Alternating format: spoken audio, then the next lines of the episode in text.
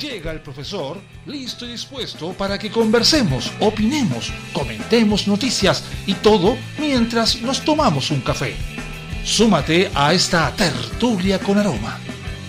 Comienza Cafeitarse en la mañana con Eduardo Flores en la radio de los monos. Muy buenos días. A ver, hoy día vamos a hacer algo previo. A ver, permiso, permiso, probando. Cafeitarse en la mañana con Bien, Eduardo Flores. bien. Sí, ya revisamos. Hay retorno. Estamos emitiendo. Porque ayer encontramos un pequeño, sutil e inocente problema. Una cosa mínima. Llevaba una hora veinte y no había sonado nada. Pero no importa. Una vez más estamos aquí esperando la lluvia. Mientras tanto, vamos a estar revisando algunas noticias pendientes de lo que está pasando en el mundo, interesados de lo que está pasando en la Cámara de los Constituyentes, enterándonos que hay algunas censuras a algunas personas mm, por calificar de terroristas y otras cosas a personas que están ejerciendo su libre derecho de violencia y protesta criminal. Ay, ay, ay. Hay cada cosa. Mm, A ver, a ver, ¿por dónde vamos a empezar? Para pa para pa pam, para pa pam. Mm. Bueno, tampoco esto. Mm. Oh, sí, esto tenía que mencionarlo. A ver. Se acabaron los narcolujos. Ay, qué penita. ¿Y de dónde viene esto? Bueno, Ah, se está manejando una pequeña ley, sutil, pequeñita, chiquitita, diminuta, que busca evitar que alguien, cualquier persona, se pueda comprar un vehículo en efectivo. Ay. El diputado Sebastián Torrealba presentó este martes un proyecto de ley que busca obstaculizar el lavado de activos por medio de la compra o arriendo de vehículos motorizados de alto valor, cancelados en efectivo. En concreto, qué triste, ¿no? Qué penita. La iniciativa legislativa busca introducir la Ley 19.913 que crea la unidad de análisis financiero a personas naturales y jurídicas dedicadas a la compraventa o arriendo de vehículos a informar sobre operaciones sospechosas cuando los montos son cancelados en billetes o monedas. A juicio del legislador, el narcotráfico y el lavado de activos son dos conductas criminales estrechamente asociadas, pues las cuantiosas ganancias que deja la venta de algunos de estos recursos, de estas sustancias, eh, requieren ser higienizadas, lavadas, blanqueadas, para constituir algún tipo de recurso patrimonial. ¡Ay, qué linda la casa! ¿De dónde sacaste la plata? Una herencia. Una herencia. Se murió un tío. Ya. Oye, ¿y por qué esos muros tan altos con rejas arriba? Que- Es que el barrio es malo, entonces hay que cuidarse. Eh, la norma propone que dichas personas naturales o jurídicas deberán informar a la unidad de análisis financiero la realización de compraventas o arrendos de vehículos o motocicletas, sean estos nuevos o usados, cuyo valor sea superior a 166 UF y que hayan sido pagados al contado ¿Mm? y en efectivo. Estamos hablando de casi 5 millones de pesos, 4 millones 950. Una cosa poca. Asimismo, busca prohibir el pago en el contado y en efectivo de automóviles o motocicletas cuyo valor sea superior a 335 F, de 9.9 millones, casi 10. Se entenderá que han sido pagados al contado y en efectivo en aquellos casos que el adquiriente o arrendatario pague al menos el 70% del valor o bien la totalidad de este con billetes y o monedas. Mm, Se le va a hacer complicado empezar a blanquear dinero. Eh, mm, Algunos van a reclamar. conozco varios. De vehículos de lujo es una actividad que realiza mm, este tipo de emprendimiento a juicio de Torrealba por motivo de estatus, de gusto. En realidad las razones son un poquito distintas a esas, pero explicar ahora. Y también lo de la propia criminal, ello no población otra actividad pechosa. Un auto de alta gama, 20 kilos de droga, 19 millones. Banda criminal en provincia de Petorca. Ah, ya veremos. Bajo ese contexto, ya en el 2014, el Observatorio del Narcotráfico en Chile del Ministerio Público expone el proyecto e informó de 241 incautaciones de vehículos asociadas a la comisión de delitos bajo la ley de drogas. Finalmente, se busca que quienes ejerzan la actividad de compra-venta o arriendo de vehículos o motocicletas lleven un registro detallado de cada una de las operaciones que realicen, el que deberá contener el nombre de la persona que adquiere o arrienda, el modo de pago y el bien por sobre el que recayó la transacción.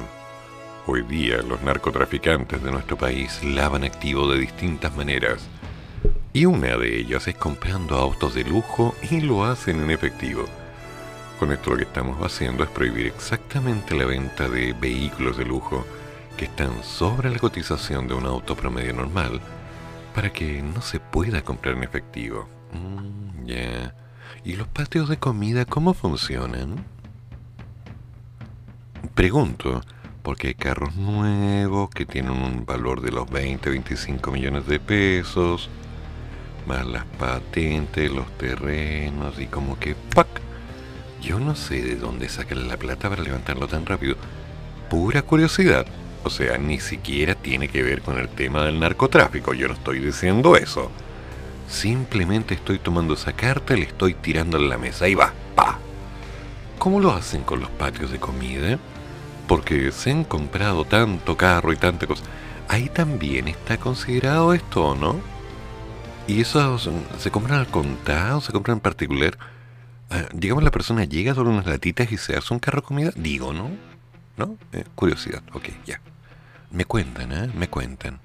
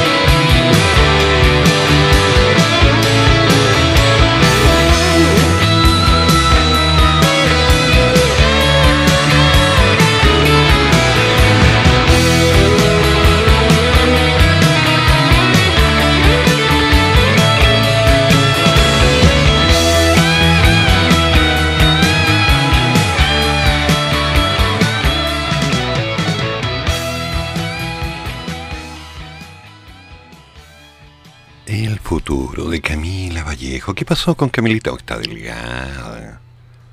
¿Qué le habrá pasado a esta niña, digo yo?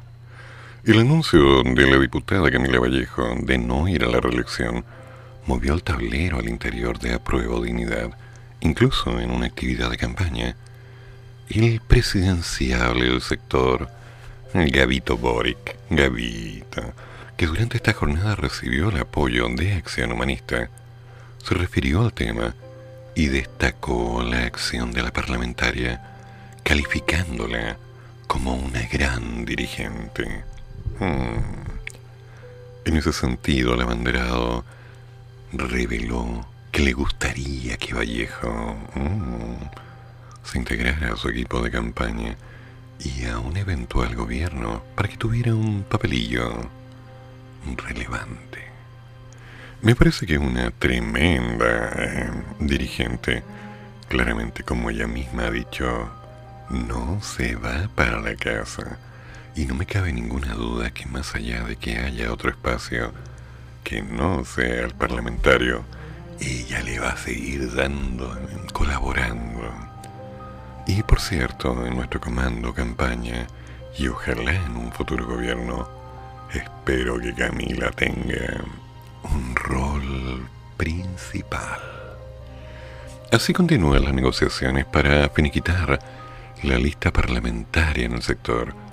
De hecho, una de las varias opciones que embaraja el Partido Comunista es restarse del Distrito 12, que agrupa a las comunas de La Florida, Puente Alto, Pirque, San José de Maipo y La Pintana, y redoblar sus esfuerzos en otras circunscripciones. En ese sentido, el representante del Frente Amplio y de Revolución Democrática en la zona, el señor Miguel Crispi, sería la carta de continuidad del pacto para, como señalan, no perder terreno, aunque admiten que será difícil llegar a los 47.000 sufragios que obtuvo la ex dirigente estudiantil en la última elección. 47.000 le dieron. ¡Wow! El líder del movimiento UNIR, Marcelo Díaz, dijo que el principal objetivo será mantener la representación parlamentaria. Desde el Partido de los Comunes, que sondea como eventuales competidores a Dori González de Ucamau, y en menor medida a Karina Oliva, que inspira al Senado, añadiendo que buscarán presentar una combinación de militantes e independientes según señaló el timonel de la actividad Jorge Ramírez. El lunes 23 de agosto vence el plazo legal para la inscripción de candidatos presidenciales, de consejeros regionales y de aspirantes al Congreso Nacional. no, yo no voy a postular a eso. No me interesa. Ay, qué enredo esto. ¿Qué pasó acá? A ver. Oye, esto. Exministro de Evo Morales pide asilo en Chile tras ser rescatado junto a su pareja. Está hospitalizado. Eduardo Peinado Rivero, ex viceministro de Mediana, gran empresa e industria de Evo Morales, pidió asilo en Chile. La petición fue confirmada por el delegado presidencial Daniel Augusto, quien señaló que el hombre acusa una persecución política en su contra en su país. Lógicamente hay una situación compleja por las condiciones en las que él ingresó. De momento, Peinado se mantiene hospitalizado en el Hospital Carlos Cisterna de Calama, ya que fue encontrado con deshidratación e hipotermia. ¿Eh? En el 2012, la ex autoridad fue investigada por el sobreprecio de más de 7 millones de dólares en la adquisición de la empresa estratégica Papeles de Bolivia. El caso incluso le valió ser enviado a prisión preventiva durante parte de la indagación. Peinado, su pareja y una mascota, mm, mira, con un perrito, un gatito, un hámster, un cuyi, no sé, se encontraban en una quebrada bastante profunda, en un lugar relativamente lejos de una vía de acceso vehicular, detalló el jefe de Defensa Nacional de Antofagasta, el general de Brigada Aérea Pedro Nedao Pavés, consignó la página 7 de Bolivia.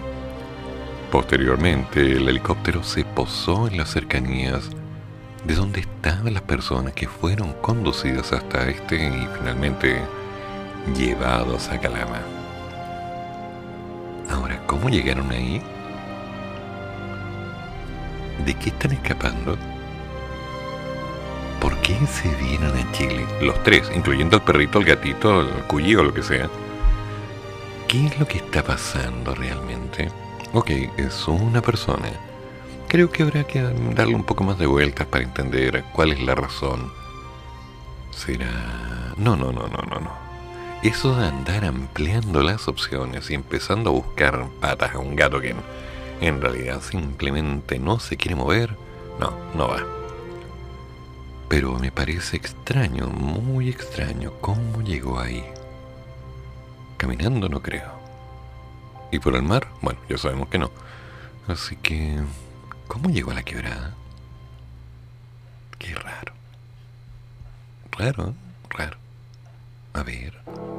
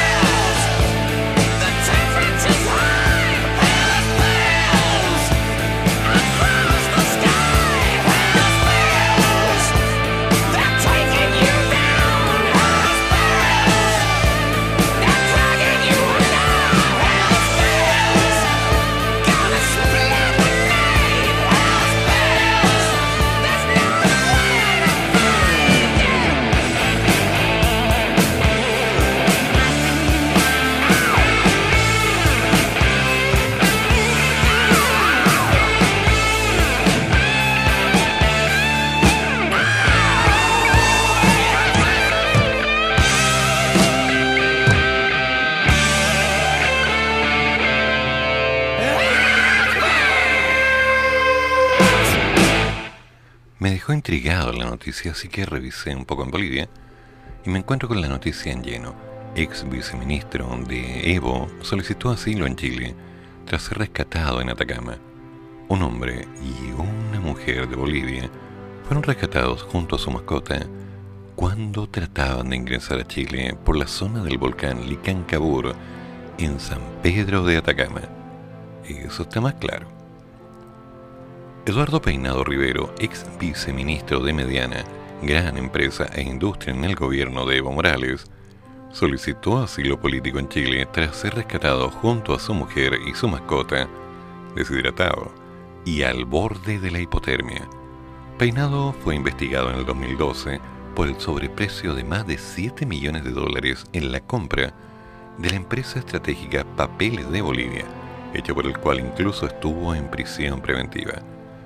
Un hombre y una mujer de Bolivia fueron rescatados junto a su mascota cuando trataban de ingresar a Chile por la zona del volcán Licancabur en San Pedro de Atacama, región de Antofagasta, informó la prensa de ese país. De acuerdo al diario El Mercurio, Peinado solicitó asilo político, confirmó el delegado presidencial de la región, Daniel Augusto. Él aduce persecución política en su país. Lógicamente hay una situación compleja por las condiciones en las que él ingresó, explicó la autoridad. Y sí, Peinado se encuentra en el hospital Carlos Cisternas luego de ser encontrado con hipotermia y deshidratado. Eso informó el diario El Mostrador. Vaya tema. Fue la acompañante del ex viceministro quien alertó a carabineros de la situación a través de una llamada telefónica en la que explicó que el vehículo en que se desplazaban sufrió un desperfecto. Estas personas se encontraban en una quebrada bastante profunda, en un lugar relativamente lejos de una vía de acceso vehicular Posteriormente, el helicóptero se posó en las cercanías de donde estaban las personas, que fueron conducidas hasta este y finalmente llevadas a Calama, informó el jefe de la Defensa Nacional de Antofagasta, el general de Brigada Aérea, Pedro Nadeu Pavés. Mm. Interesante, interesante. ¿Qué onda con Papel Ball? Interesante. O sea que Papel Ball es una editorial o algo así.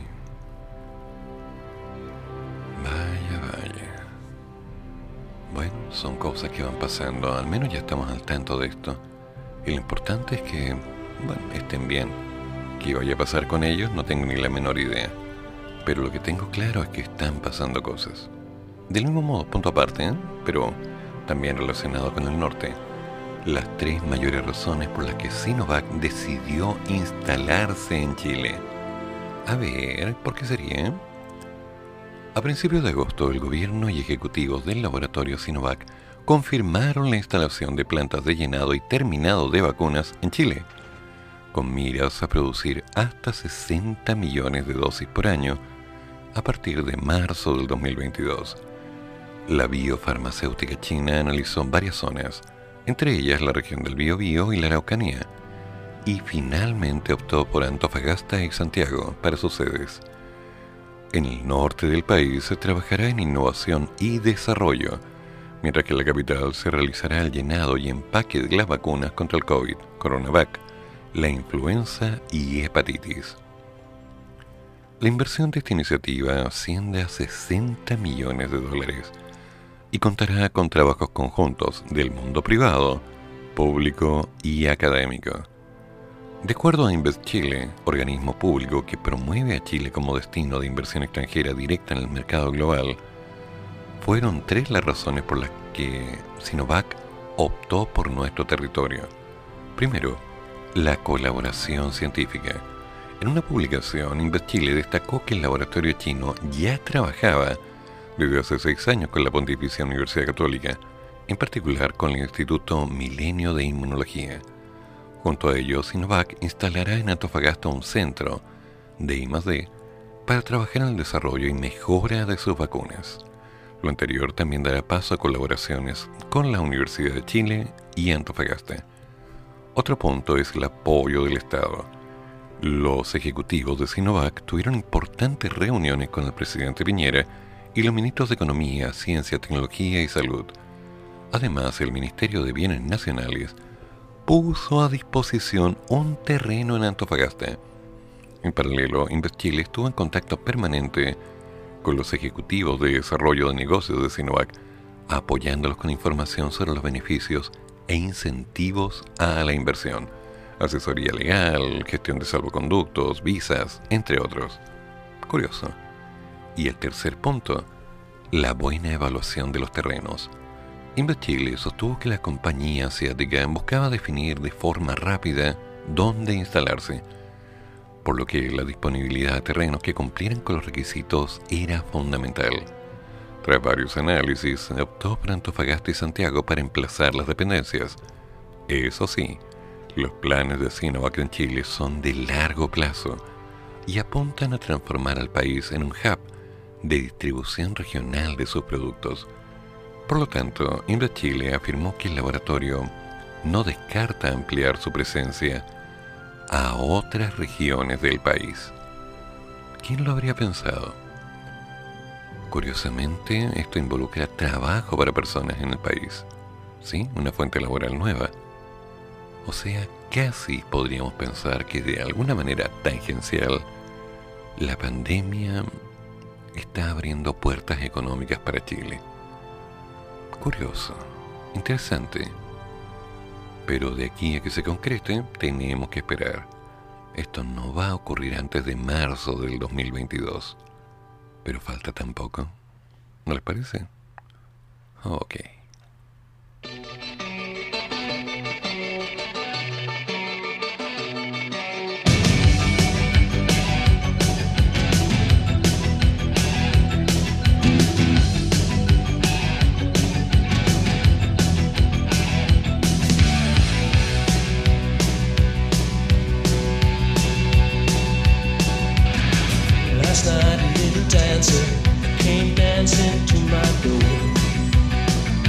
night little angel came pumping on the floor. She said, Come, baby, got a license for love. And if it expires,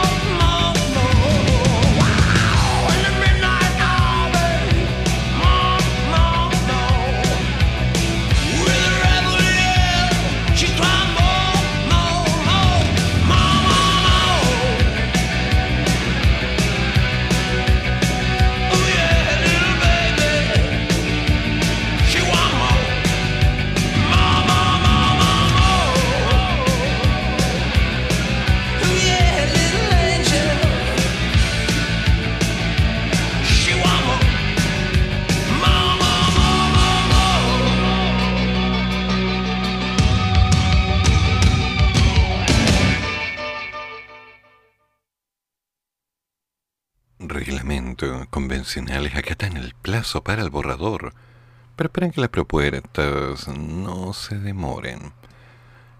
El Pleno de la Convención aprobó en general este martes la propuesta de la mesa para uniformar el plazo que las ocho comisiones tienen para finalizar sus funciones y entregar los insumos a la de reglamento. Sin embargo, algunas de ellas siguen siendo mm, audiencias en el aire, lo cual estrechará todos los plazos que tienen hasta última instancia para sistematizar las propuestas. Los convencionales coinciden en que es un plazo corto, pero que se trabajará en doble jornada y confían en que estos subórganos cumplan con el plazo establecido, claro. ¿Cuánto tiempo perdieron al principio y ahora están cortos de tiempo? Se veía venir. Recordemos que al principio estaban organizando, armando. Y claro, se tomaron el tiempo necesario para que quedara bien o lo mejor posible. Ay, ay, ay. En la tarde de este martes fue aprobada en general por el Pleno de la Convención Constitucional la propuesta de la mesa directiva para uniformar las fechas de vencimiento de las distintas comisiones que conforman el órgano constituyente. Sí, de ahí el olor.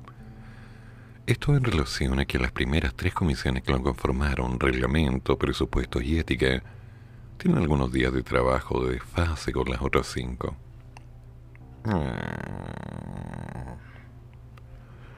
Por ende, la idea de que esta propuesta es que, bueno, más bien que el plazo perentorio para el trabajo de todas las comisiones se fije para el 28 de agosto, o sea, 30 días exactos después de ser constituida la última de estas instancias, las cuales fueron denominadas transitorias. En cualquier caso, este periodo puede ser modificado.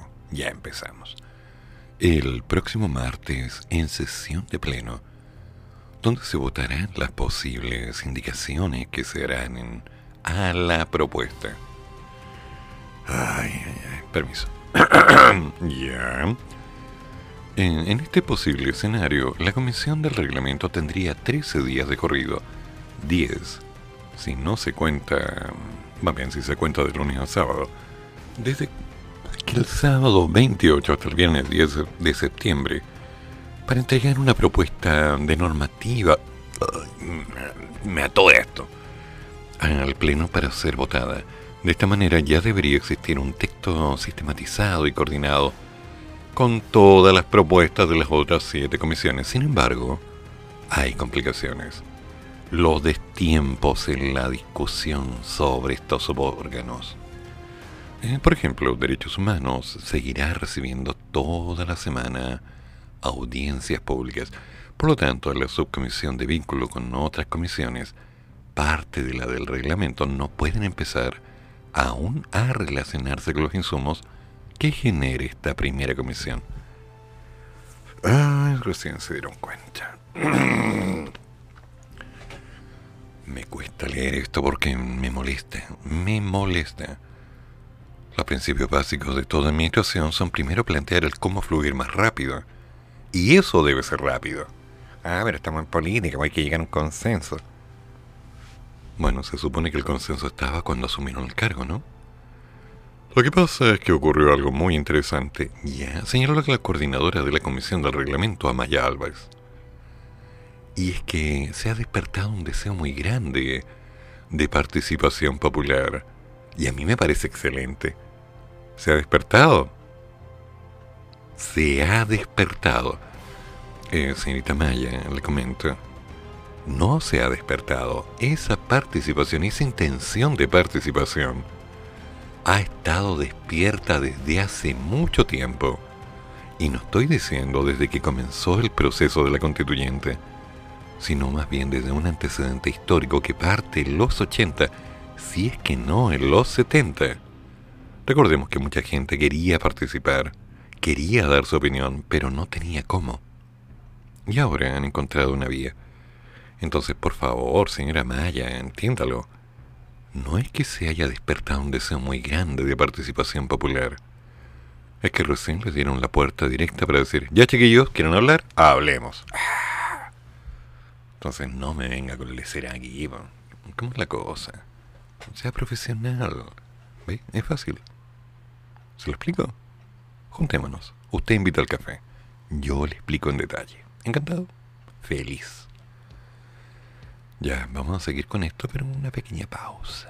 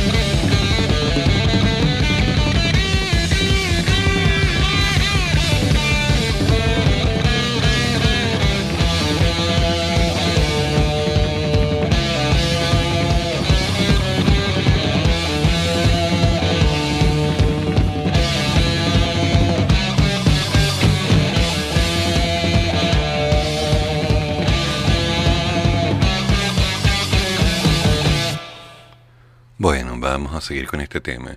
Recordemos, la señora Maya Alves dice que se ha despertado un deseo muy grande de participación popular y le parece excelente porque esto es algo muy interesante. Y añadió, una opción más eficiente pero incorrecta sería encerrarnos aquí. Y no hablar con nadie. ¿No han hecho eso?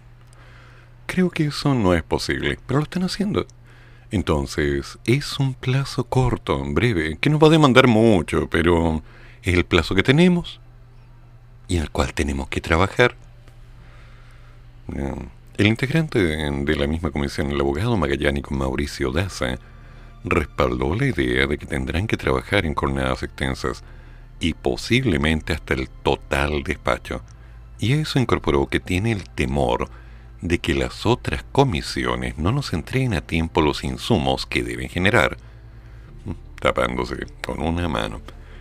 Y que eso sí se podría ver como complejo, más que el trabajo propio de la comisión de reglamento, ya que si esto sucede va a impactar sin duda en la posibilidad de que nosotros como comisión de reglamento podemos cumplir dentro de los tiempos nuestra labor.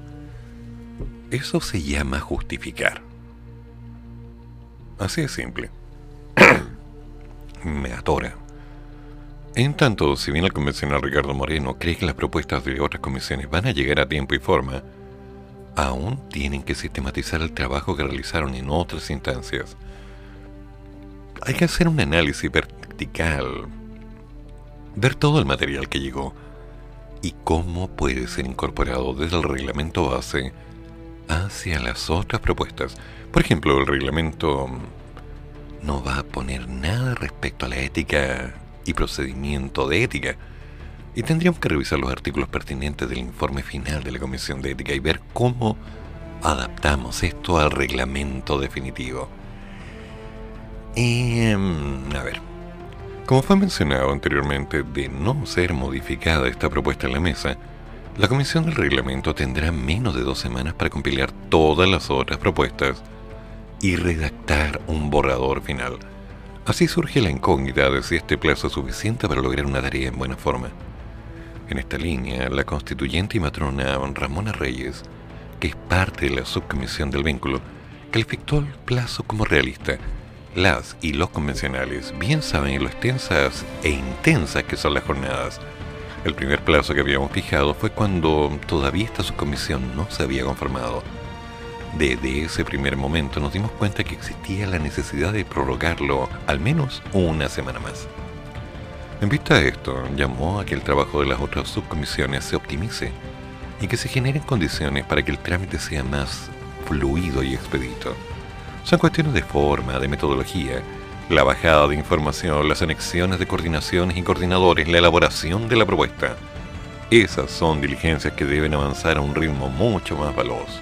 Eh, por otro lado, el comisionista de Derechos Humanos, Manuel Boldarsky, apuntó a que el plazo que tiene el reglamento es muy poco tiempo, pero que esto tiene relación directa con el plazo de un año establecido por la Constitución para que la Convención entregue un borrador. A ver, paremos acá. Primero, para los que no recuerdan, estamos en agosto 18. Es decir, que ha pasado una cantidad de tiempo no menor desde que se inició todo este proceso. Por otro lado, si empezamos a hacer una suma rápida, así un vistazo general, ¿no podrían haber empezado desde ya, incluso previo, a recopilar la información?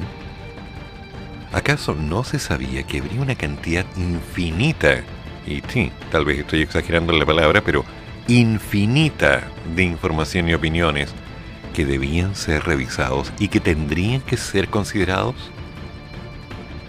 ¿Acaso no era importante desde ya dejarle claro a la gente, a aquellos que de alguna forma han seguido este proceso paso a paso, de que hay una intención no acotada en tiempo, sino optimizada para poder acoger todas las opiniones?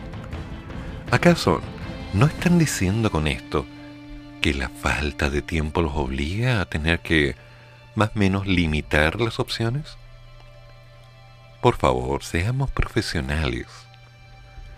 Ya la convención constituyente ha dejado una sensación incómoda en la gente. al no tener claro el cómo va ni hacia dónde va. La carencia de transparencia, la poca visibilidad de los avances, discusiones que son súper importantes para algunas personas, pero que son muy lejanas de la opinión general, son las que están impidiendo que se pueda obtener resultados. Si de aquí a que se cumpla el plazo van a seguir argumentando que faltó tiempo, van a perder credibilidad. Y cuando venga el plebiscito con el cual van a estar decidiendo si esta propuesta de constitución es válida o no, habrá que recordar cuánto tiempo fue desperdiciado, o más bien evidenciar el orden de los procesos en que ese tiempo fue optimizado al máximo, para con ello lograr que la gente vuelva a creer. Porque si de pronto entre medio de los meses van diciendo que no van a alcanzar, que dependen de otra persona y se van justificando sobre justificaciones de otros, no vamos a llegar a nada y además del dinero perdido, es una cantidad de tiempo desperdiciado que a nadie le sobre. ¿Está claro? Si queremos resultados dentro de los procesos, si realmente estamos apuntando a lograr cosas con el país, donde la gente se sienta partícipe, representada, de alguna manera considerada, hay que hacerlo ahora. Y si tienen que darse más tiempo, bueno, organicen todos los procesos para recoger la información. Háganlo. De otra forma van a decir, no, es que esto llegó hasta aquí, hasta aquí no más podemos, y tenemos que seguir con el resto de las cosas para tener la propuesta lista para ser presentada dentro de los plazos que nos han dado. Por favor. En serio, hagamos las cosas bien. No es difícil. Después van a decir, estamos mejorando, estamos cambiando. No. De una partida, las discusiones internas estaban fuera de lugar. Todas las discusiones que han tenido han sido inútiles. Un desperdicio de tiempo. Yo puedo entender, y gran parte del país estará de acuerdo conmigo, en que las opiniones no tienen por qué ser las mismas incluso pueden tener diferencias intensas y van a pelear para obtener una mayor tendencia de acuerdo a su punto de vista. Y está bien, por eso están ahí. Todo lo que de alguna forma sabíamos que este proceso iba a seguir, quedamos conformes con la idea de que iban a llegar a un acuerdo rápido, profesional, serio, maduro, objetivo, en base a una meta que era lograr una constitución política, una propuesta de una constitución política, lo cual es una labor titánica para personas muy preparadas que tienen que lograr con buena voluntad enfrentar este tipo de trabajo. Pero también es claro que dentro del poco tiempo que tienen era imposible esperar que lo tuvieran listo, o al menos bien terminado. Sin embargo, la instancia natural de las personas que nacieron y vivieron en este país durante tantos años ha sido la misma. Si hay que enfrentar un desafío, lo sacamos adelante. Hay que rescatar a alguien, lo rescatamos. Hay que levantar una casa, la levantamos. Hay que levantar un negocio, lo ponemos en pie. Es simple. Falta comida, comemos lo que sea y vamos trabajando. Tenemos frío, nos abrigamos entre todos. Es simple. Aquí no hay política, Aquí hay un objetivo y ese objetivo es que estemos bien todos. Entonces, dejen de colocar pretextos como falta de tiempo. Han desperdiciado mucho. Y sinceramente esto los deja muy mal parados. Hoy necesitamos acciones, no solo buenas intenciones. Hay un montón de gente, una cantidad enorme de gente que está dispuesta a ayudar pero también es cierto que estamos buscando respuestas importantes dentro de un procedimiento que lamentablemente no está funcionando. Así que, por favor, ojo ahí, hagan las cosas bien. Ya estamos cansados de tanta vuelta y vuelta de palabras. Y así las cosas realmente van a perder credibilidad. ¿Ok? Cuando quieran nos juntamos, tomamos un café, Conversamos el punto, tomamos la pluma, papel y empezamos a trabajar. Armamos un mapa conceptual, armamos estructura, empezamos a ordenar la máquina y hacemos que esto funcione.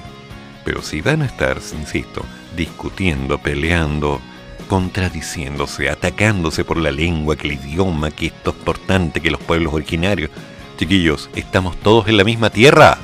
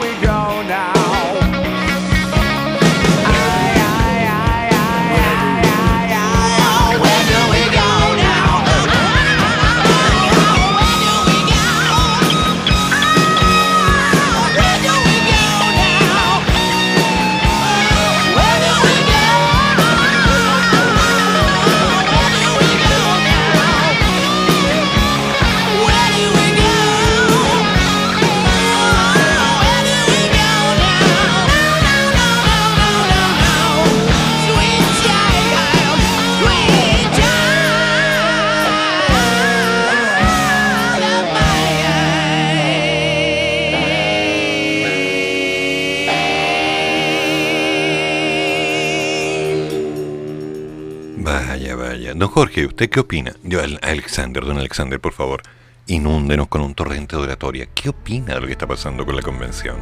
A ver. Profesor, buenos días. Aquí estamos con Alexander. Di buenos días. No, está, está, mirando en silencio mientras mira sus videos de lechuzas y manito. Debe estar pensando. Eh, el frente frontal fue como anoche llovió, cayeron unas gotas y fue todo. Muchas gracias. Sí. ¿Algo que decir de la lluvia? Ya, listo, eso fue, breve y conciso. Sí, gente dando jugo. Que tenga buenos días, trabajando para poder salir de vacaciones y estar con más tiempo con la familia. Aquí esta cosa pequeña me está mirando y sonriendo mientras ve sus videos. Muy bien. Así que que tenga buen día, un buen café porque va a ser frío, hay que abrigarse. Estamos en la mitad de agosto, tenemos que saber pasar agosto. Ah. ¿Cierto, Alex? Vamos a pasar agosto, ¿no? Ya, ya. Listo. ¿Algo más que agregar? Listo. Ya, profesor, que tenga buen día. Bueno, recuerde, amigo mío, que agosto los prepara y septiembre se los lleva. Uh. Pero ahora, la preocupación en unidad constituyente por la convocatoria que tendrá la consulta ciudadana. ¿Qué pasó?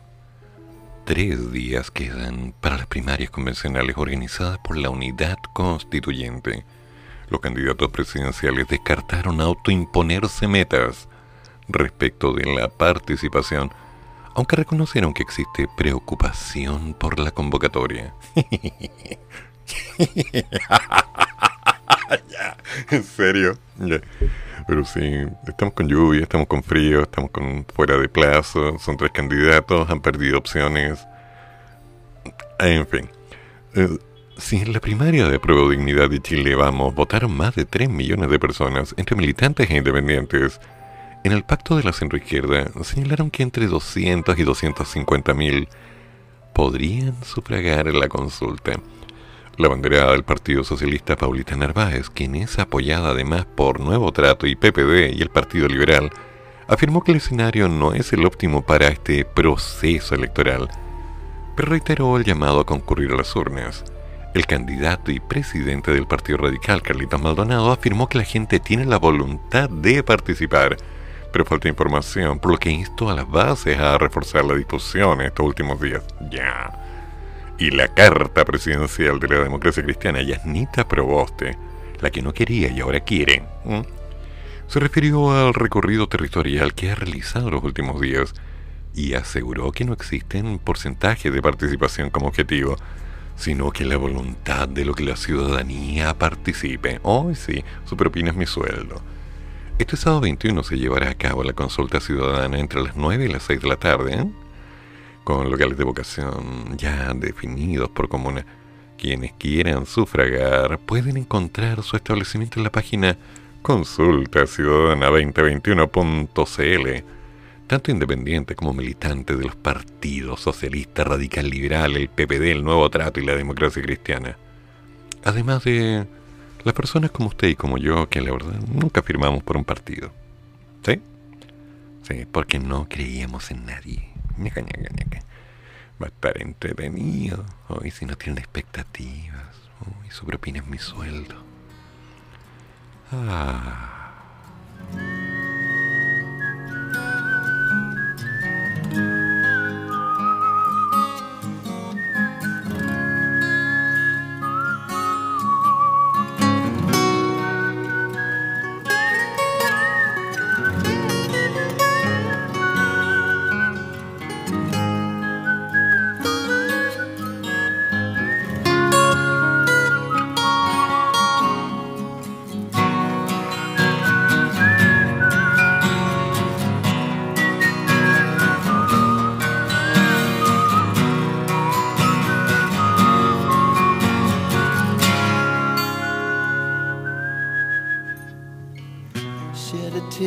Cause I'm missing you. I'm still alright to smile. Girl, I think about you every day now. Was a time when I wasn't sure, but you set my mind at ease. There is no doubt you're in my heart now. said, woman, take it slow, it'll work itself out fine. All we need is just a little patience. Said, sugar, make it slow, and we'll come together fine. All we need is just a little patience.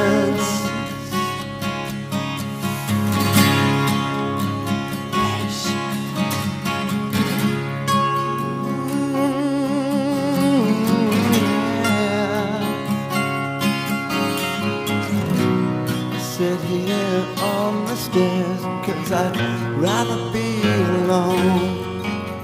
If I can't have you right now, I'll wait, dear. Sometimes I get so tense, but I can't speed up the time. But you know, love, there's one more thing to consider. Said woman, take it slow. Things will be just fine. You and I'll just use a little patience. Said sugar, take the time, cause the lights are shining bright. You and I've got what it takes to make it. Won't fake it. Oh, I'll never break it. Cause I can't take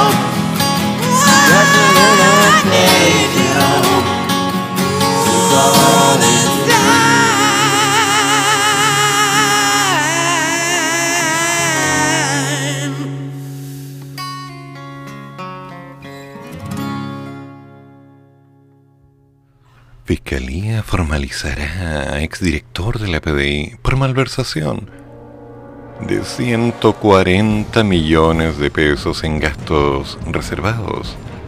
Mm, ¿Qué pasó ahí? A ver, a ver. El fiscal regional de Magallanes, Eugenio Campos, ingresó este martes un escrito ante el séptimo juzgado de, Pol- de garantía de Santiago para formalizar al ex director general de la Policía de Investigaciones, Héctor Espinosa, por malversación de caudales públicos, falsificación de instrumentos públicos y lavado de activos. Según explica en el documento, se acusa que el ex líder del EPDI registra cerca de 140 millones de pesos en sus cuentas bancarias y en la de su señora esposa, María Negra, que se desempeña como funcionaria del Servicio de Impuestos Internos, tras 53 depósitos en efectivo recibidos entre junio del 2015 y marzo del 2017. Tanto Espinosa como su señora esposa recibían su sueldo mediante transferencias, por lo que los varios depósitos millonarios que recibieron en efectivo están siendo investigados para ver si que pueden ser justificados. Entre estos años, Espinosa estuvo a su disposición más de 1.300 millones de pesos por concepto de gastos reservados y que ocupó en sumas que van entre los 30 y 97 millones de pesos de forma mensual. Gastos reservados, ¿eh? ¡Wow! Según informó un medio, la ex autoridad policial justificaba estos giros bajo la ley de inteligencia o actividades de vigilancia por narcotráfico, situación que es investigada por la Fiscalía. En tanto, el persecutor de esta causa dio cuenta que para este lavado de dinero, la señora esposa del exdirector de la PDI realizó varias compras en el 2018, las que alcanzaron un montito pequeño de 439 millones 932 mil 837 pesos. Más menos. Un departamento, una bodega, dos estacionamientos en Las Condes. Debido a esto, ambos son investigados por este delito. 439 millones de pesos. Unas cuantas compras de la caja chica en el 2018. ¡Qué feo! Tras reportar operaciones financieras sospechosas por parte del ex director general de la PDI en diciembre pasado en la unidad de análisis financiero, bueno, se inició esta causa. En el caso de los millonarios depósitos realizados junto a Espinosa Comanera, estaban a cargo del subcomisionario de la PDI, Eduardo Villablanca, quien aseguró que en esta investigación no se trataban de órdenes que recibía por parte de Espinosa, ya, el hombre está obligado, ¿ah, ¿no? Presionado. Mm. Qué terrible. Al ser interrogado hace algunos meses, el funcionario de la Policía Civil dio cuenta que se trataron de movimientos bancarios entre 1 y 3 millones de pesos, todos en efectivo, y que eran entregados por el mismo exdirector de la PDI, según informó el diario La Tercera. Eso me recuerda a cierto alcalde. ¿Qué habrá pasado con eso? 439 millones de pesos. Notable.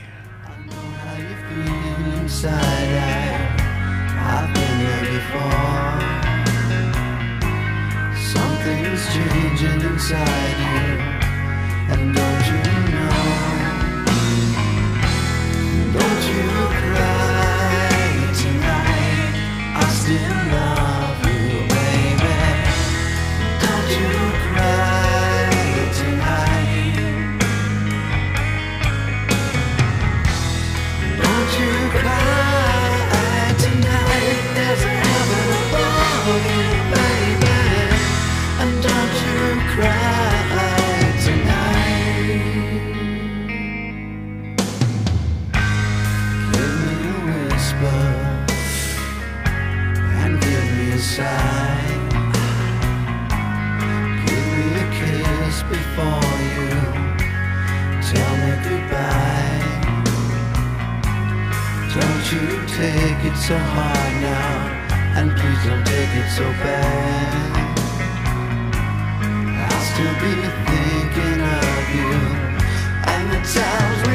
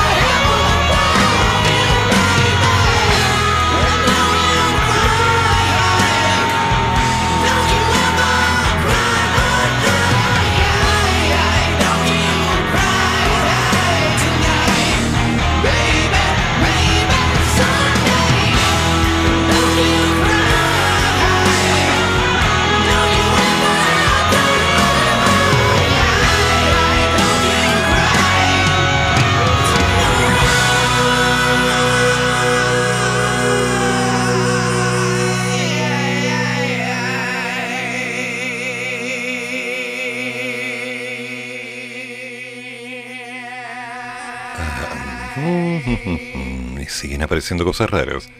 Dos fiscales y un grupo exclusivo de la PDI indagarán delitos económicos en la municipalidad de Viña del Mar.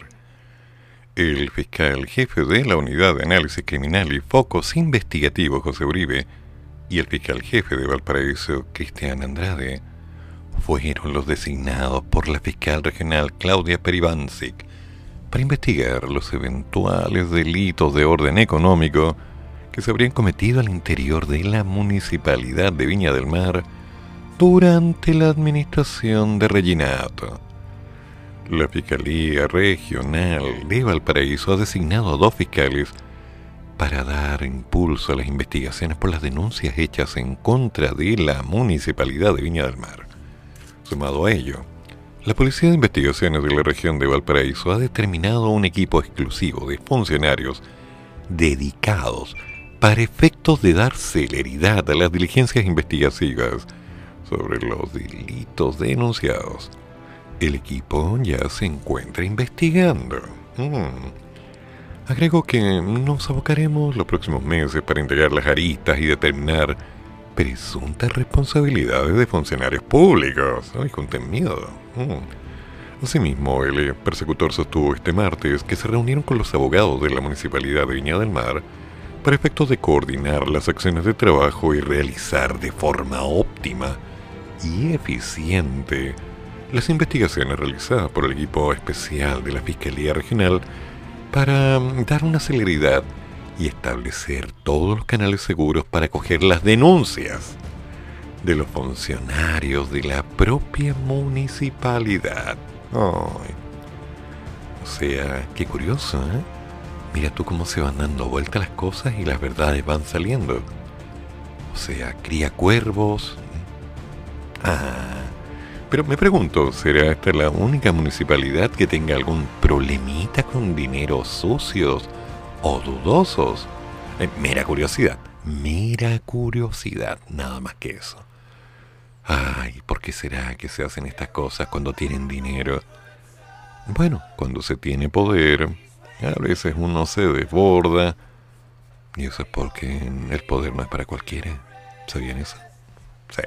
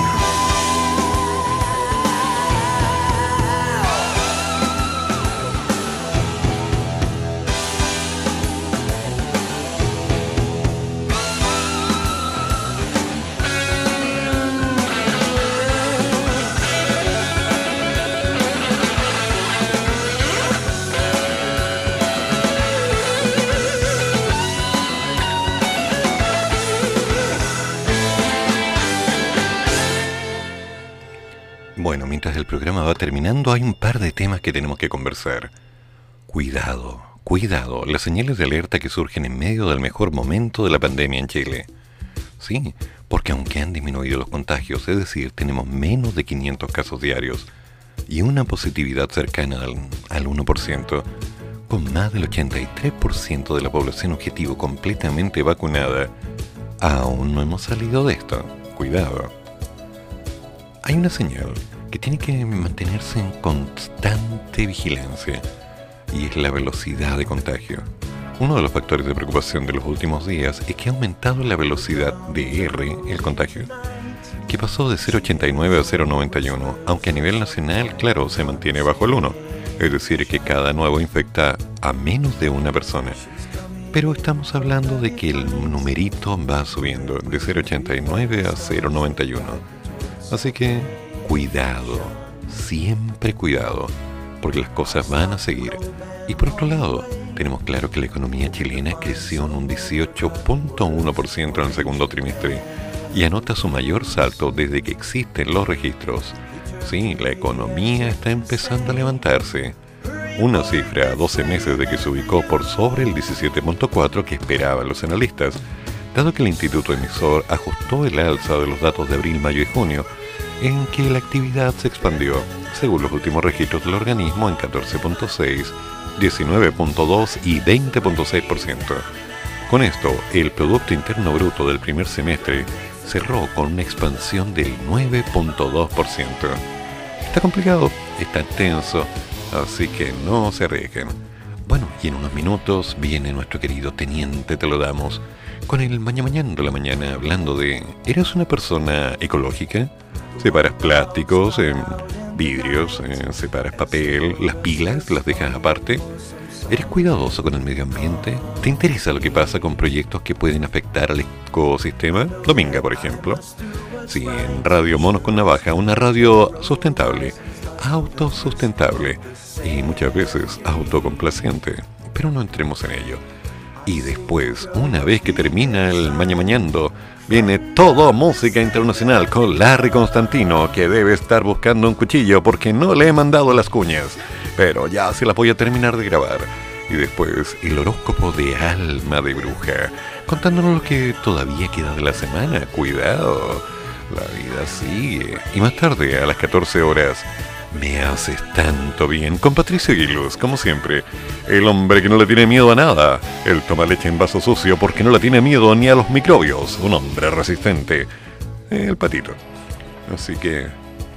No se aleje, no se vaya. Porque ahora el tema se viene a nivel ecológico, ¿ok? Y después de eso, bueno, después de eso, buena música, buena conversación. Y recuerda tu opinión siempre en el chat de la página de los monos, www.monosconnavaja.cl. Ahí hay un chat. Plantea tu opinión. Coloca tu texto. Mándanos tu foto. Por favor, mantente en contacto. A nosotros sí nos importa lo que tú digas. No como a otros que se están justificando en el tiempo diciendo, ay, es que no alcanzamos, ay, por favor. Angelitos de Dios cobrando, cobrando, cobrando y nosotros no cobramos nada.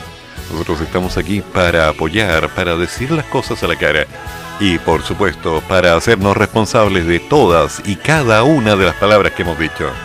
Que tengan un buen día y nos juntamos mañana, como siempre, a las 8 de la madrugada, si es que el servidor quiere, no nos falla como ayer, hablando, conversando y creando un buen día.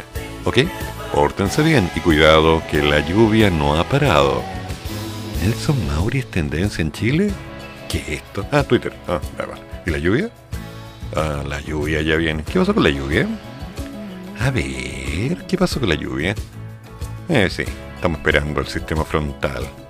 ¿Y en los lagos? Uy, en los lagos está pero la manzana. Ok. Bueno, atento al lupo. Ya. Nos juntamos mañana. Que tengan buen día. Pero el barco es suyo. Hasta mañana.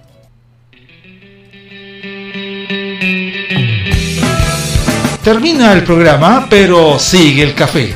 Y el profesor ya volverá para otra vez cafeitarse en la mañana, aquí, en la radio de los monos.